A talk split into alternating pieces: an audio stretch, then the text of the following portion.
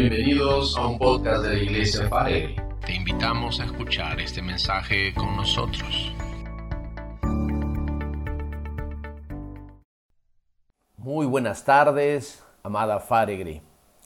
Qué hermoso tiempo en el cual tenemos de poder, aún estando en casa, eh, poder disfrutar de este tiempo de alabanza, de adoración, de estar juntos para poder celebrar realmente aquello tan precioso que Dios nos ha dado. Y es pues el poder tener una familia en la fe. Es de poder hoy decirle una vez más, Señor, háblanos a través de tu palabra. Doy así gratitud a Dios por un día más de poder tener el privilegio de compartir su palabra.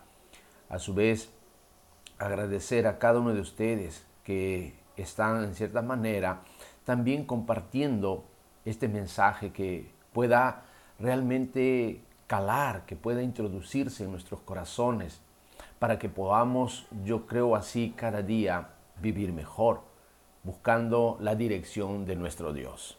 Oremos juntos para compartir este tiempo. Amado Dios y Padre Eterno, nosotros nos acercamos a ti agradecidos por tu fidelidad diaria.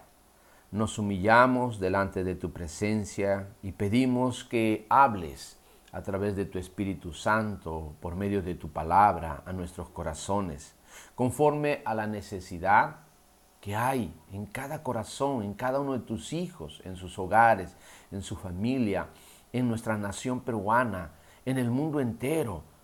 Gente que escucha este mensaje Señor mi Dios, pueda ser tocado por el gran amor que tú un día nos mostraste. Y asimismo, Señor, podamos darte gracias por todo lo que vamos a recibir hoy. En el nombre de Jesús. Amén.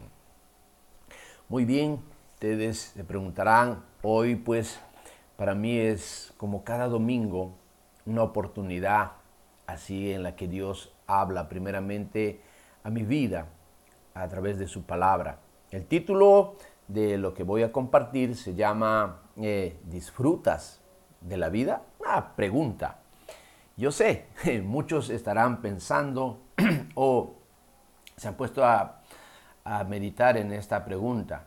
¿Realmente disfrutamos de la vida que tenemos? Mm, podríamos rápidamente quizás decir sí, o algunos Mm, nos ponemos a pensar y decir, eh, creo que en parte, pero si nos damos cuenta, muchos también van a pensar así. Yo creo que no estamos disfrutando. ¿O qué manera esa pregunta no viene al caso en medio de lo que estamos viviendo? ¿Cómo poder decir que disfruto de la vida en medio de la pandemia, en medio de todo lo que hoy estamos viviendo? La gente está muriendo, la gente está enferma, hay una crisis pues eh, en el área de salud, en el área de trabajo, muchos perdieron su trabajo, empresas han quebrado. Eh, hoy pues es difícil poder disfrutar de la vida.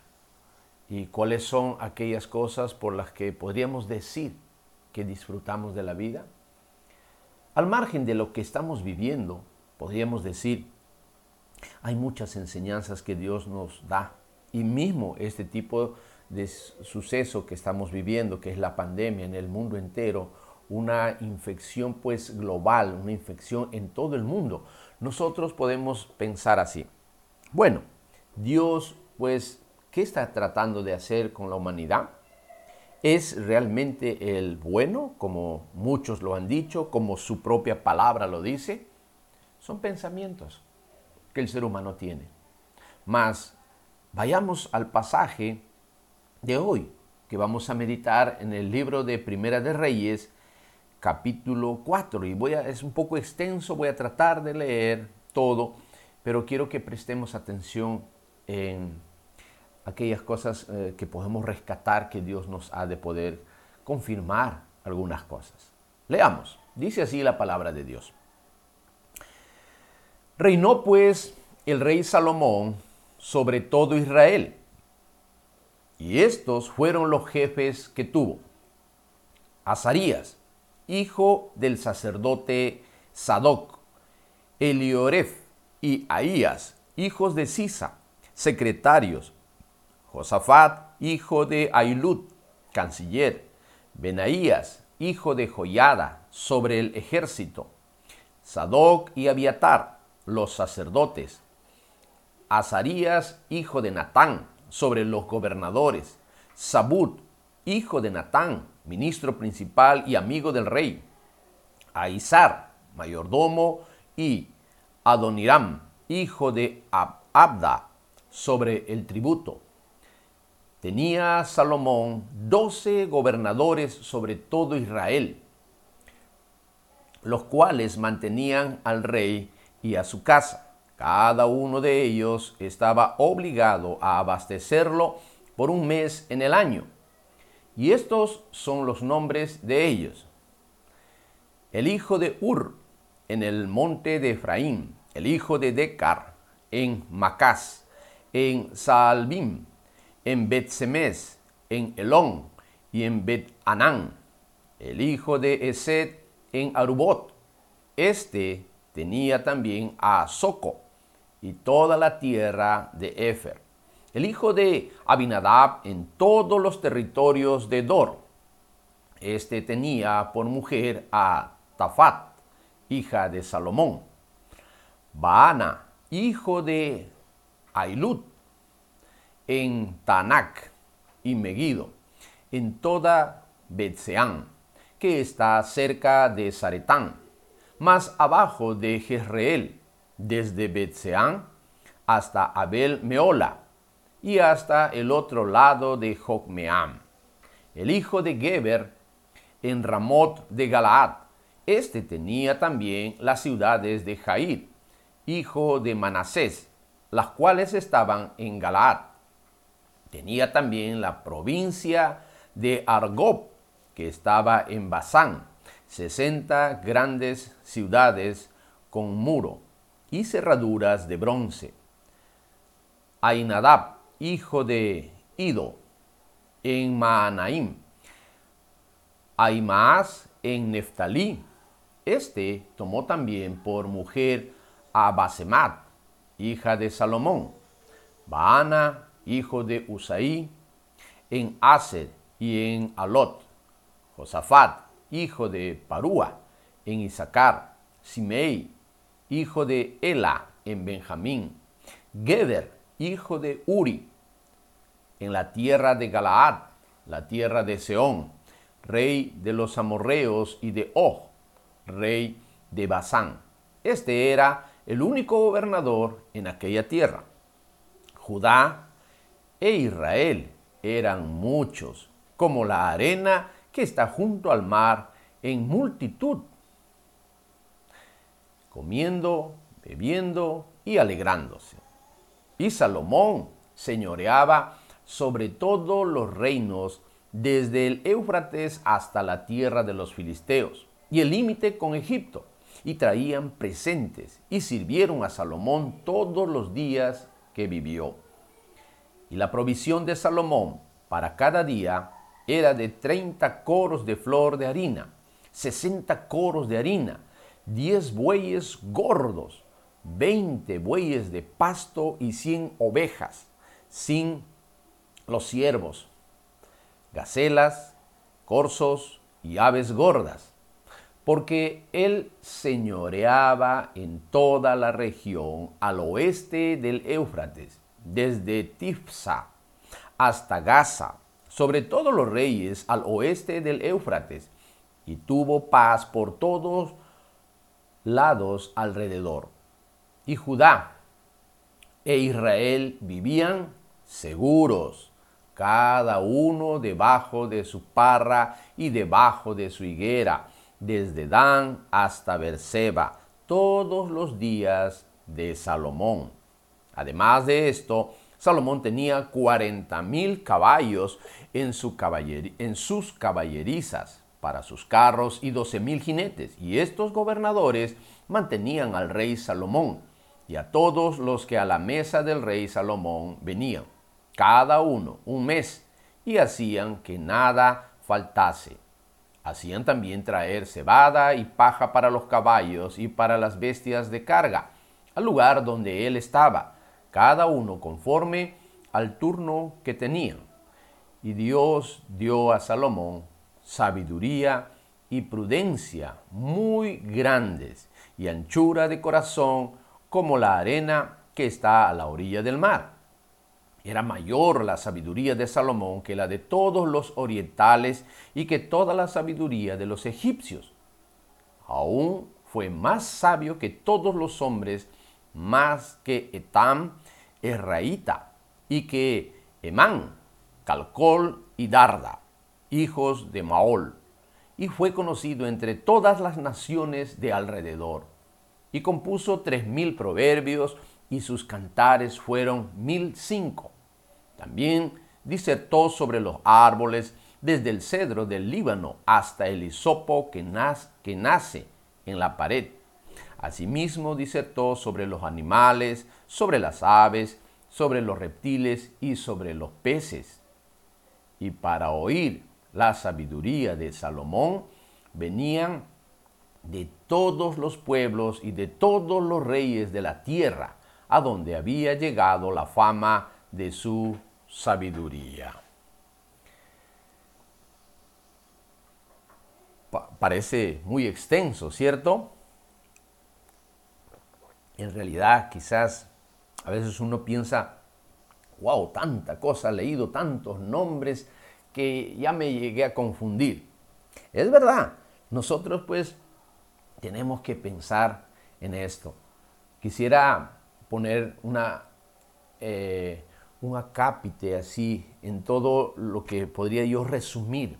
Todos estos nombres, todas estas personas, pues está mostrando así un tipo de organización, un tipo de administración que eh, este rey pues había colocado dentro de su gobierno para poder ejercer em, un tipo de dominio que pues traía, yo podríamos ver en algunos textos como en el versículo 20, ¿no? Eh, algo así. Eh, no solo que él pensó en sí mismo, sino pensó en todo el pueblo, en su prójimo. ¿Por qué? Porque dice Judá e Israel estaban unidos.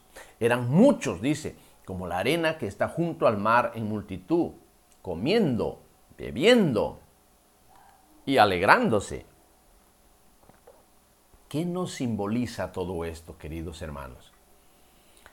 Se vivía un apogeo de prosperidad, vivía, diría así como el título que mencioné al, al inicio, disfrutaban de la vida. Pero ¿qué hay detrás? ¿Qué hay el antes? ¿Qué hay después? ¿Cuáles eran los motivos? ¿Cuáles eran las consecuencias de este disfrute del rey y de todo el pueblo de Israel en todo este tiempo? Porque desde un inicio se ve que pues había un conjunto de personas organizadas para trabajar en, en esa unidad que necesitamos tener.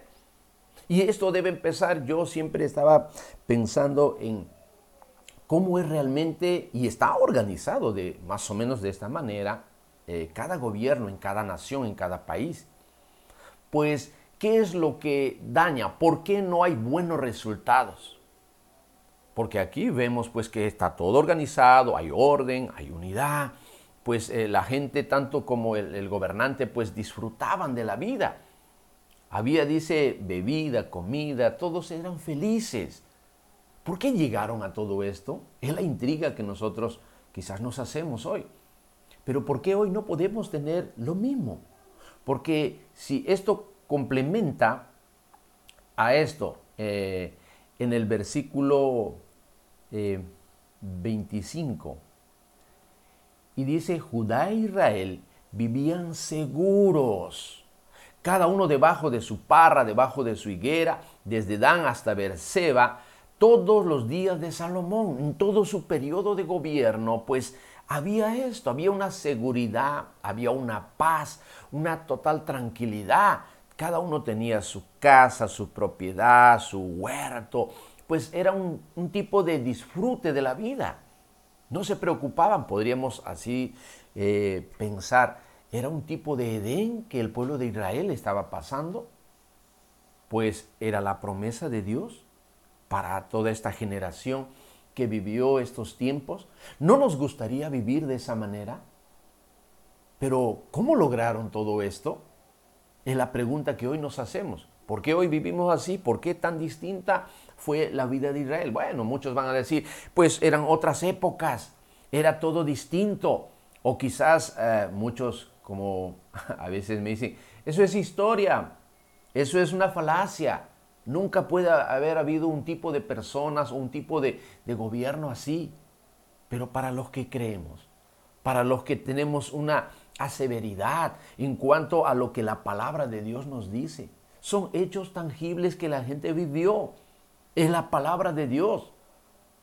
Todo fue inspirado por el Espíritu Santo. Entonces, nosotros tenemos que aprender día a día a través de ello. La pregunta que muchos hoy se están haciendo en el mundo, ¿por qué no disfrutamos de la vida? Simplemente porque no sabemos cómo manejar, cómo dirigir la vida que tenemos. ¿Tan sencillo? Sí, así de sencillo. Porque lo hacemos a nuestra manera. Vivimos como pretendemos que es lo mejor, que es lo bueno, que es lo correcto.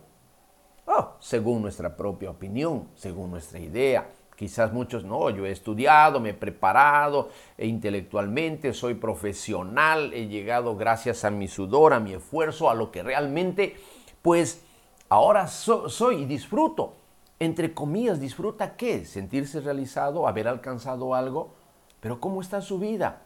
Él piensa en, en su sueño que alcanzó de ser profesional, de ser algo en la vida. Mas realmente disfruta de su vida en casa, con su familia, disfruta de sus hijos, disfruta de la comunidad donde vive, o vive pensando solo en el trabajo, solo en el poder adquisitivo del dinero solo en alcanzar un escalón más para sentirse poderoso, para sentirse bien. ¿No es esto lo que trasluce un tipo de egoísmo? Pensar en sí mismo y no ve cómo realmente está su familia, su hogar, cómo está direccionando su vida. ¿Es feliz por lo que tiene? Esto es lo que hoy se ha resumido. La humanidad pretende alcanzar la felicidad o vivir una vida feliz a través de las cosas materiales, a través de las cosas pues que, que traen contentamientos temporales. Pero hoy en día, ¿cómo estamos? Había una, una frase que, que causó así eh, en mi corazón cuando decía en ese tráiler pues lleno de, eh, de ataúdes, de personas que habían dejado de existir. Entre ellos hay ricos, hay nobles, hay pobres, gente que tenía como no tenía, de todo tipo de clase social, todos juntos. ¿Dónde terminaron? Al mismo lugar. No había diferencia alguna de que el, el que tenía dinero o el que no tenía dinero, o el que había sido profesional o el que no. Todos iban a un mismo lugar. Y así va a terminar la vida. La vida es muy eh, pasajera, rápida. Diríamos ahí, si yo me pongo a remontar atrás, rápido pasó. ¿Y qué hice en mi vida? ¿Realmente la estoy disfrutando? ¿He visto realmente los procesos o las etapas de mi vida? ¿La disfruto? ¿Qué es lo que estoy dejando para mi descendencia? No nos gusta realmente, así conscientemente si somos, no nos va a gustar pedir ayuda a los demás para saber cómo disfrutar de la vida, porque nos cuesta reconocer que no sabemos cómo hacerlo. Y cuando hay algo que desconocemos, pues nos limitamos ante ello, porque eso, si hacemos eso realmente, pues esto ha de causar eh, muchos daños internos, vergüenza, el sentirnos que no, no logramos algo es un falso orgullo, eh, la, ignorancia o el desconocimiento de algo. ¿En qué nos favorece? ¿En qué nos ayuda? Hacemos sufrir a la familia, como siempre les he dicho, en el hogar, empieza en el hogar y esto se traduce a la sociedad. Porque si mi hogar está bien constituido, está bien organizado, pues yo puedo hacer disfrutar a, los miembros de mi familia, mi esposa, mis hijos y mis parientes. Realmente la sociedad va a ver un testimonio. Estamos forjando lo que necesita hoy en día realmente cada ser humano. Lo que vemos a través de todo lo que hemos dado lectura es un tipo de gobierno que tenía ciertos principios. El rey Salomón, para comenzar, tenía pues una relación con Dios. Recuerdan un capítulo anterior en el cual menciona que él tuvo un encuentro personal con Dios. Habló con él y hablaba. Por lo cual, pues Dios se le presenta y le dice, pídeme lo que quieres.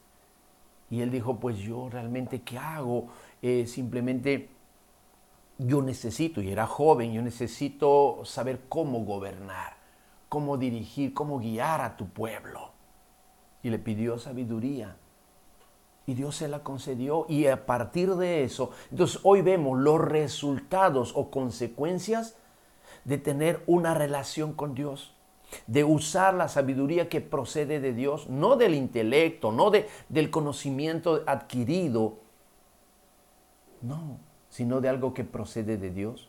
Siempre hago esta ilustración y digo, si nuestros gobernantes pues hicieran lo mismo, Sé que tienen parte ya organizada, administrada, pero eh, Salomón aquí se rodeó de gente de confianza, gente que tenía temor de Dios, gente que honraba a Dios, eran fieles, íntegros, conscientes de que todos eh, velaban por los demás. Esto permitió este gran apogeo, pues de bendición, de prosperidad, de tranquilidad, de paz. Y es lo que hoy necesitamos en la actualidad en nuestra vida. Pero debe empezar conmigo, deben pensar en mi hogar, para que a futuro pues pueda esto cambiar en la sociedad. Es triste pensar esto, ¿no? Que muchos tienen en su corazón. La sociedad no va a cambiar, está corrompida. O sea, prácticamente estamos trayendo una maldición por generaciones. No se ve todo esto aquí. No disfrutamos de la vida porque Perdonen la expresión porque vivimos y hacemos lo que nos da la gana. Así de sencillo. Uh, ¿Cómo puede decir eso? Sí, es la verdad. No nos importa en absoluto el prójimo, nos importa solo lo que a nosotros nos conviene, porque somos egoístas. ¿Cómo disfrutar de la vida en medio de una, una sociedad corrupta, mala, perversa, egoísta, eh, soberbia, orgullosa. Y es lo que hoy realmente vivimos. Pero ¿qué hacemos, como se dice, echando una, una postura para quejarnos, para reclamar, para hincar, para juzgar? Perdemos el tiempo, queridos hermanos. No es el tiempo para nosotros. Nosotros necesitamos ver así a un grosso modo, porque ¿qué es lo que acontece aquí? todo Israel pues vivía en esa armonía y nosotros podemos alcanzar ello. ¿Cómo? Como lo que acabo de mencionar. Empieza por el gobernante de nuestra nación. Empieza por el líder, el que va a guiar en cada familia, en cada hogar. Es el hombre. Sí, las mujeres le están diciendo, sí, para ti creo que es esto. Y es todo hombre, toda cabeza de hogar que va a empezar a dirigir. Pero, ¿qué necesita tener? Estudios, doctorados, maestrías. No, necesita tener una relación con Dios. Necesita ser guiado por Él. Necesita estar constantemente preguntando, pues, cuáles son los consejos, qué es lo que tengo que hacer en este asunto, cómo debo conllevar esta situación personal, de mi familia, en el trabajo. Si hiciéramos esto, realmente el mundo cambiaría. Vendría lo que nosotros hemos apreciado a través de la lectura, una organización total. Entonces en nuestro gobierno, sean eh, congresistas, ministros, jueces, fiscales, sería gente pues de confianza de nuestro señor presidente de la República, no, no habría la corrupción, no habría por qué pensar egoístamente en sí mismo, no pensar en el bolsillo propio, sino en los demás, porque estaríamos guardando y no habría lo que hoy en día vemos. Tristemente la maldad avanzando es, es una ciudad insegura. Nadie vive seguro ni en su propia casa. Pero no vemos esta situación en esta historia que hemos visto eh, del pueblo de Israel. Israel y Judá, pues no había una situación de egoísmo, no había eh, la división, sino había una unidad. Todos pensaban en eh, una forma grupal, todos hacían parte de algo. La iglesia es un ejemplo. Entonces los ministerios, tenemos que trabajar en conjunto, en equipo, con un bien común, por un propósito. Ya Cristo hizo algo tan preciado y nos mostró. Hoy vemos que todo esto puede cambiar, pero no depende, no podemos echar la culpa, es que el gobierno, es que fulano, sutano, no. No ganamos nada con eso, sino perdemos el tiempo. Lo que necesitamos enfocarnos es primeramente en nosotros. Primeramente en cuál es el propósito de Dios para la iglesia, para las congregaciones. Lejos de estar hablando mal, pues dediquémonos a orar, a interceder, a poder mover la situación para que haya una transformación en el corazón del ser humano. Porque cuando empieza el temor de Dios en el corazón, pues empieza a buscar guianza de Dios y las cosas van a cambiar. Em, va a empezar a ser desarrollado tal cual hemos visto en la lectura pues de, de la historia de Israel con el rey Salomón. Y vemos y apreciamos muchas cosas. Por ejemplo, una administración organizada. Cada uno dependía el uno del otro. Vemos que eh, había en abundancia una prosperidad. Vemos que, si nos damos cuenta, había una organización de 12 gobernadores. Y todos, pues, incluso no había una situación quién es mayor, quién es menor, quién manda o quién no manda. No había esa situación. Era un, una tal armonía en la que incluso habían dos hijas del rey Salomón que pues eh, se habían casado con estos gobernadores. Y vemos así que había pues algo tan, tan difícil de hoy en día ver en nuestra sociedad, el pensar en los demás. ¿Secretos había del, del rey? Sí. Usaba la sabiduría de Dios, pedía consejo constantemente, vemos que esto trajo una bendición y es lo que nosotros hoy necesitamos, usar la sabiduría, pero debemos buscarla. Él tuvo esta excelente organización al punto que podríamos detallar algunas cosas, porque decir así, Dios había prometido que si le obedecían, pues les podría o podría colocar por encima de todas las cosas o de todas las naciones a todas aquellas personas o aquella nación la cual le obedecía. Esto está en Deuteronomio capítulo 20, verso 8. Si realmente esta promesa nosotros nos apoderáramos y diríamos, Dios nos ha de colocar sobre todas las naciones. ¿Por qué? Porque le vamos a obedecer. ¿Qué necesitamos para obedecer a Dios? Conocerlo saber cómo es Él, para poder disfrutar de esta vida que realmente nos da. ¿Cuántos años pensamos vivir? ¿100, 200, 300 años? No.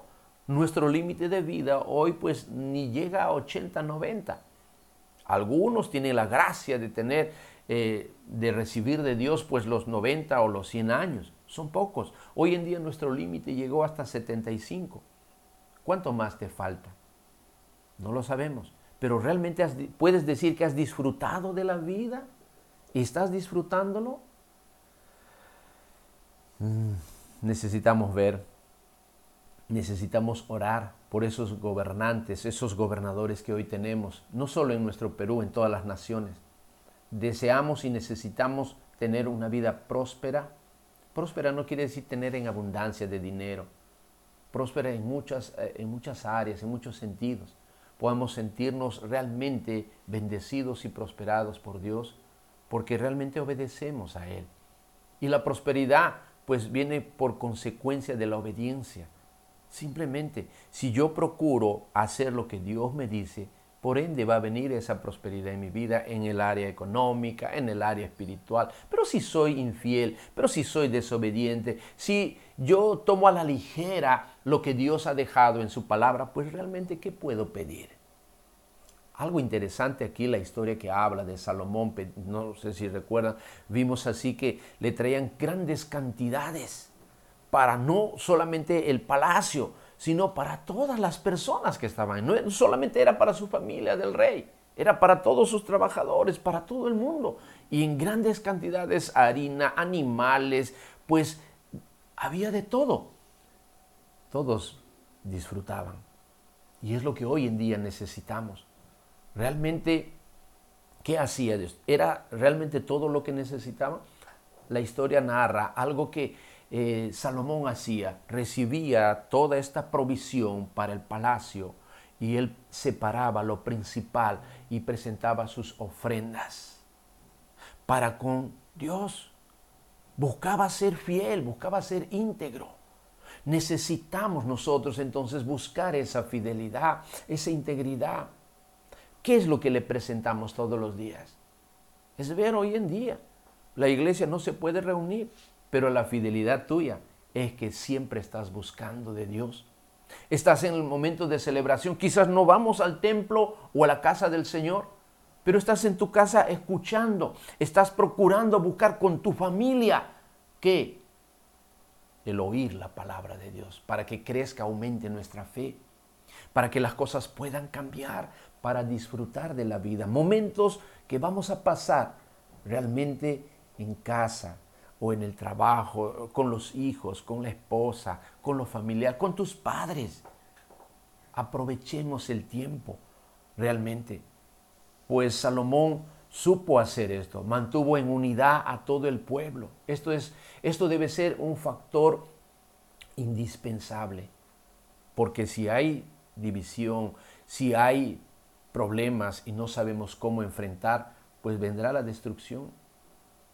Habrá puertas para que el enemigo pues haga lo que quiera. Nosotros necesitamos ver todas estas cosas que son primordiales, que son esenciales, porque vemos aquí tan organizadito, cada quien sabía lo que tenía que hacer. Prácticamente como está organizada la iglesia del Señor. Hay líderes, hay responsables, hay ministerios, cada uno sabe lo que tiene que hacer y cada uno asume su responsabilidad. Entonces, Aquí se ve algo tan bonito. Todos tenían así por excelencia un tipo de, de servicio. Primero a Dios, al rey. Entonces se ve tantas cosas de las que nosotros necesitamos día a día. ¿Quién disfruta de poder servir?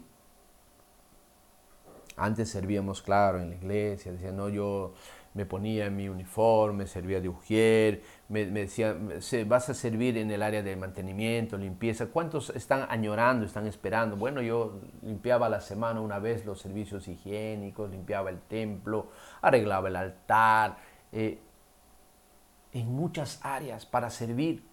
La gente que tiene ese espíritu de, de servicio. El creyente. Pues, ¿por qué? Porque ha entendido realmente que Cristo hizo eso, incluso Él mismo dijo, yo no he venido para que me sirvan, yo he venido para servir. Y cuando tú y yo servimos a Dios a través de las personas, a través de los dones, talentos que Dios te ha dado en tus manos, para que lo administres, para que puedas brindar el servicio a otras personas, pues hay esa satisfacción que Dios va a poner en tu corazón, para que realmente puedas decir, wow, me siento feliz de poder ayudar a otras personas. Estás dejando de lado el egoísmo. Estás practicando algo que a Dios le agrada. ¿Te amas a ti mismo? Nos amamos a nosotros mismos para poder realmente amar a nuestro prójimo, amar a los demás. Cada uno tiene un rol. Seamos siervos fieles a Él en todas las áreas, en todos los sentidos. Si procuramos esto, vamos a obtener realmente esa satisfacción, disfrutar de lo que nos toca. Aún en esta pandemia, escuchaba decir hacía una, a, una mujer de Dios. Realmente para mí, para no herir una situación en un sentido, dijo así, realmente esta pandemia para muchos es difícil, pues para mí ha sido, entre comillas, una gran bendición de parte de Dios. ¿Por qué dice eso? ¿Por qué puedo decir que la pandemia o ha permitido que Dios la bendiga? Pero ella explicó y dijo así, porque realmente mi esposo, antes de la pandemia, pues yo no lo disfrutaba de él, no podía disfrutar de mi familia.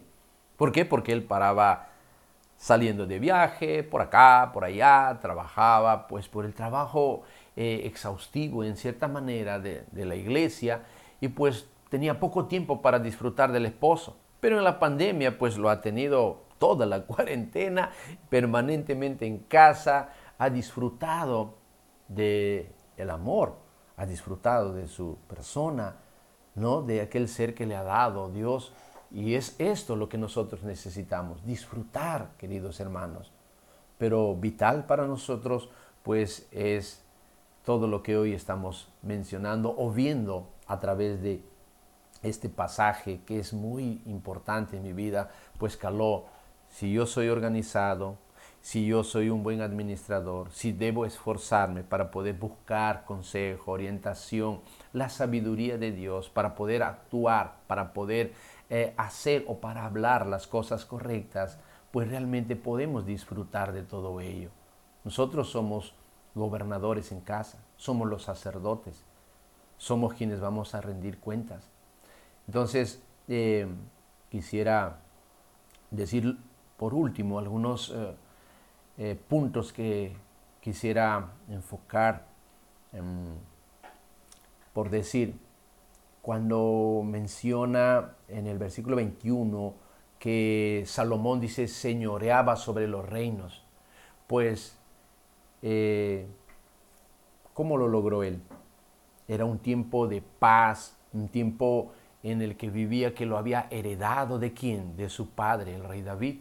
Él conquistó pues eh, muchas, muchas ciudades eh, a través de la guerra, pero el tiempo que lo heredó él ya no había guerra, había paz, había tranquilidad. La mejor herencia que nosotros eh, podemos dejar a nuestros hijos es realmente es tener paz con Dios, tener una vida que refleje esa felicidad. La pregunta, ¿qué tú quieres dejar como herencia a tus hijos? Necesitamos preguntarnos. Cuando Dios reina y gobierna en nuestra vida, las cosas van a ser cambiadas y ser transformadas. Realmente esto es una gran realidad. Debemos confiar en toda la provisión que Dios nos da cada día. Por eso es que tenemos una vida devocional, un tiempo de lectura, un tiempo de meditar, un tiempo para poder eh, orar, para leer, para poder buscar dirección de Dios y para ponerlo por obra. De nada me sirve que yo me quede con toda la teoría y nada ponga en práctica. Realmente todo esto a mí me ha ayudado muchísimo y en estos días pues es para poder meditar. Si queremos eh, alcanzar éxito en nuestra vida, alcanzar cosas grandes, ¿qué tenemos que hacer? Realmente humillarnos bajo la mano de Dios. Y Él a su tiempo pues nos va a exaltar. Salomón a través de eh, este capítulo 4 podría encerrar así en una frase, pues para mí me desafía a ser un mejor hombre, un mejor hijo de Dios, un mejor esposo, un mejor em, padre, un mejor líder, un mejor servidor y es lo que Dios está esperando de nosotros, amada familia.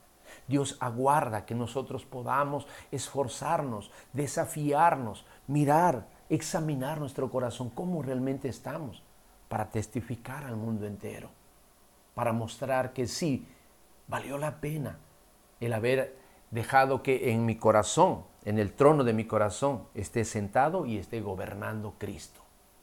A través de su Espíritu Santo, pues podemos hacerlo Sé que muchos hoy que no tienen a Cristo en su corazón pueden hacerlo.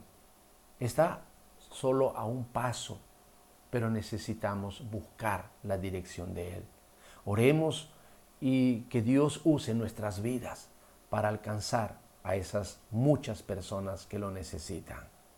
Señor, te damos gracias en el nombre de Jesús por tu palabra que hoy recibimos y te damos a ti gloria y honra, porque sé que aquellas personas que quizás por casualidad están viendo, Señor, este mensaje, de poder cómo disfrutar de la vida, sin ti es imposible. Pero cuando te tenemos a ti como el líder, como el guía, como el centro de nuestras vidas, nos has de dar de tu sabiduría para poder saber qué hacer, para saber cómo disfrutar, cómo organizar, cómo vivir en unidad, cómo poder, Señor, conllevar a una herencia generacional de paz, de seguridad, de prosperidad, porque realmente te tenemos a ti y es lo que necesitamos en nuestra vida, en nuestra familia, en nuestra sociedad. Muchas personas, Señor, necesitan recibir a Cristo en sus corazones para que puedan de esta manera ser guiados por ti. Y esto vendrá a través de un arrepentimiento genuino en sus corazones y de poder, Señor, abrirte las puertas de su corazón. Sé que hoy muchos puedan estar haciéndolo y poder acercándose de esta manera a tu santa presencia. Te doy gracias en el nombre de Jesús. Amén y amén.